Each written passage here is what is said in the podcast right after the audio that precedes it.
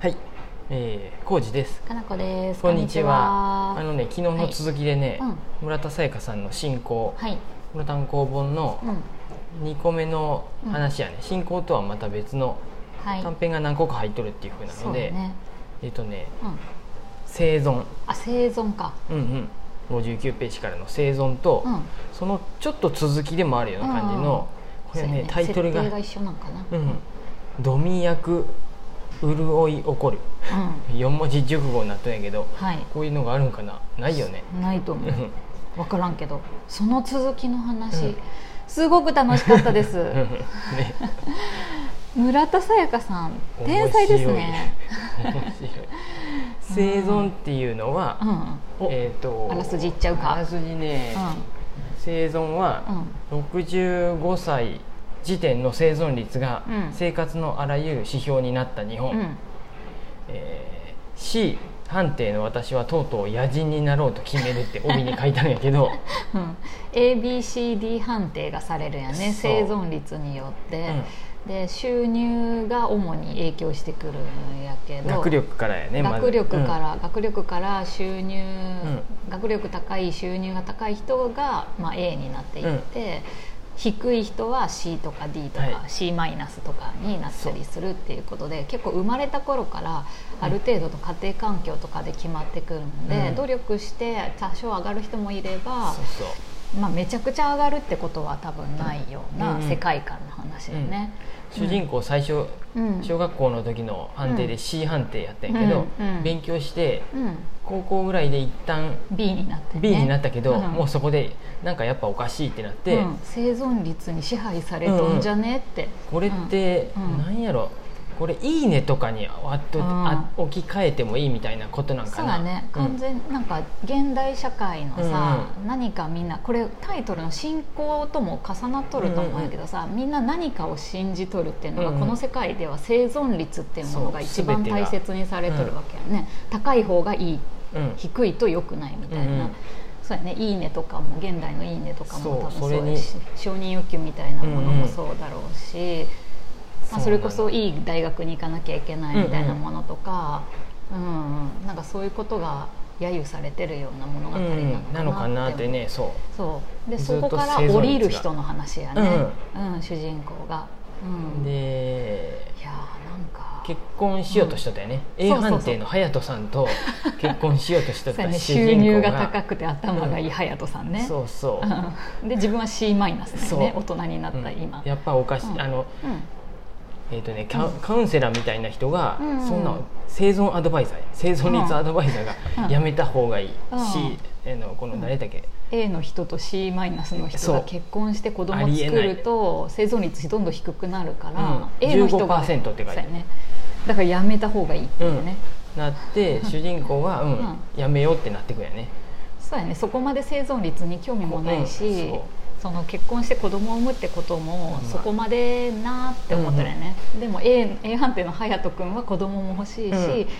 あなたが C マイナスなんて関係ない、うん僕は恋をしたんだみたいな感じでねこの世界では、なんやろ暑くなったよねうんうん将来の日本はそうやねめ冬っちゃと暑くて秋がなくなってて春と夏しかない、この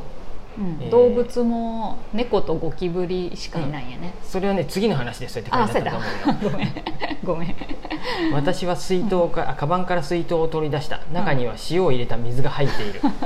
とのセンターなのでお金がないのか、あまり空気が効いていないそうやねなんか厳しい社会世界になっとるよね A ランクの人じゃいないと、うんコーヒーを飲むためにカフェに入ったりもできんようになってきそとうっやてね、うんうんタクシーも A 判定の人しか乗れないし基本的には、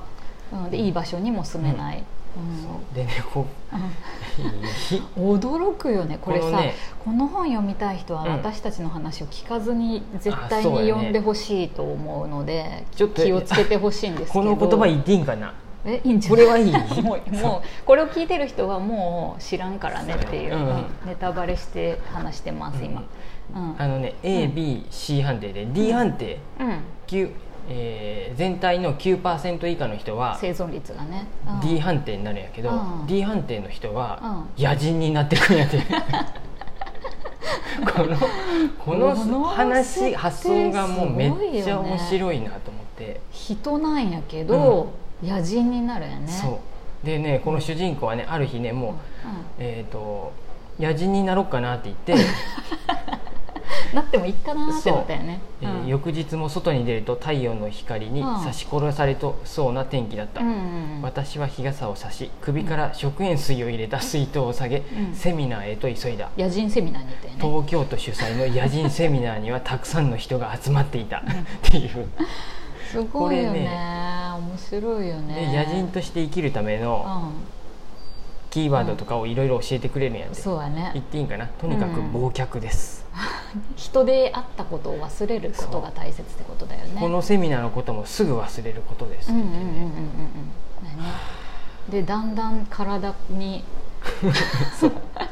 体毛が白い体毛がどんどん濃くなってくんやね、毛が生えてくんやね、全身に野人化していくんやね、そうなぜならばもう町には住めなくなって、で山とかにうん多分住むようになってくるね、うんうん野人の人たちは、うん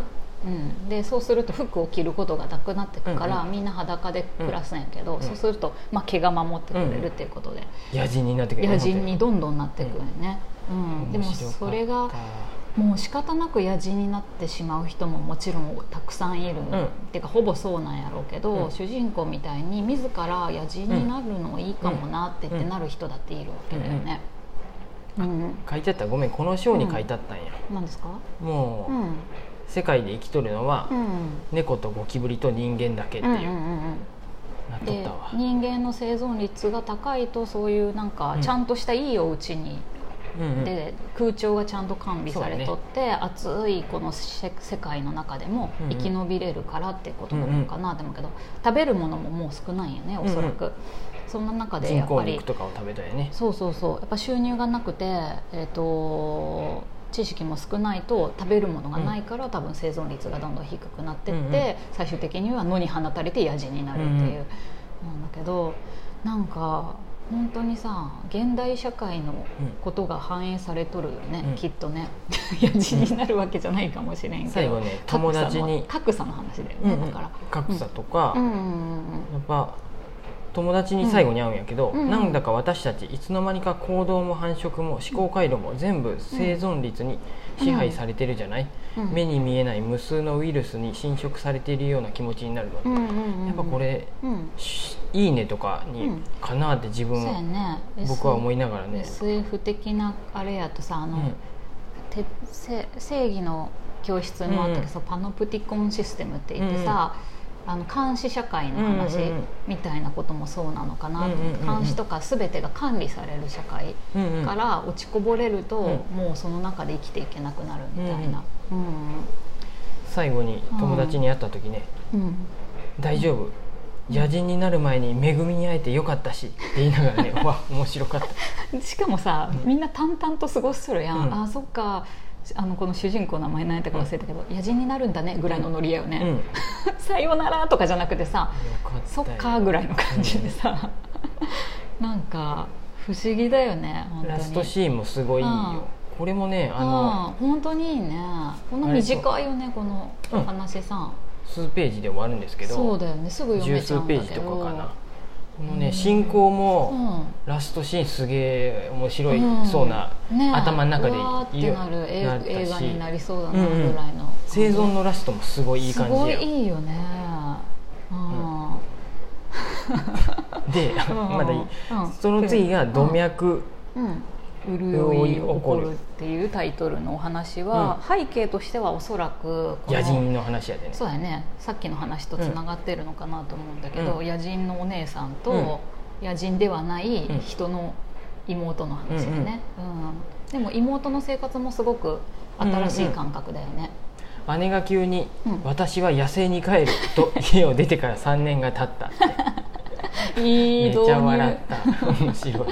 いい導入行ってみたい行ってみたい言葉よね,、うん ね野生に帰るって言っていなくなるっていうね、それから季節の変化に敏感になった気がするっうんて妹がねそれで書いとるのそれまではそうだねうんすごい空調が管理した新築のね機密性が高いマンションにうん女の子3人と住んどったんやけそうどやねそれが一変し朝目覚めると真っ先にベランダに出て今日の空気を自分の肌で確認するだってお姉ちゃんはその自然の中にきっといるんだって、うんうんそう四季節を感じながら暮らしてるんだっていうのを思っとるよね、うん妹も、うんそして野人になってしまった姉のことを思うのが日課になった 暑すぎる夏も心配だが、うん冬の間は特に気が気ではない、だからこの時冬ができとるんやね、うん前回の話では冬なかったんやけど、うんで山に行くんやねそうお姉ちゃんが住んどるという山に、うんでね黒いん山の中で一番大きな木の陰に黒い影がうずくまっているのが見えた、うんうんお姉ちゃん思わず呼びかける とこれ面白いで言わんとくで返事があった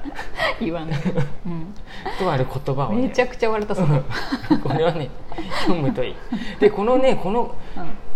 この言葉もラストのそうやねラストシーンにラバスス、トシーンに繋がってくるよね、うんバスのシーンがあるんやけど、うんこれもねめっちゃいい終わり方そうだやよなと思って、ね俺も本当短いお話なんだけどね、短いで、うんあお姉ちゃんのことを思って、うんその日は一日泊まってくんよね、うん、妹そうやねお姉ちゃんと一緒姉の巣に泊まっていくことにした、棺桶のような細長い穴 にね山の中やからね,、うんねそうそうそうでもこのさ妹、主人公の妹もさ、女の子3人そうでそう一つのマンションうんに節約のために住むって言って、うんもうこれって家族なんじゃないって言って、うんあの海外からあの一人子供を産もそううといやうね、精子を提供されて子供を産もうっていうふうにしとるとか、新しいこの世界の感じがするよね、うんうん3人の子供が欲しいねそうやねと言い出したのはミカだったみたいな感じうんで、ねこれって家族だよねって言って、なんかそういうのもなんかいろいろ考えるなと思って常識とかさ、今の社会のことをさ、うん覆すような話ばっかりやん、うんうんこういう視点で見れると面白いなって思う勉強になると思うわ、うんうん私こういうのを読むと、はい小説ですけどうね、んうん村田沙耶香さんの進行、最高に楽しいです、うんこれねもう一 回行くかもしれない話そうやね ま面白かだった後半あるんでぜひぜひ読んでくださいはーいありがとうございます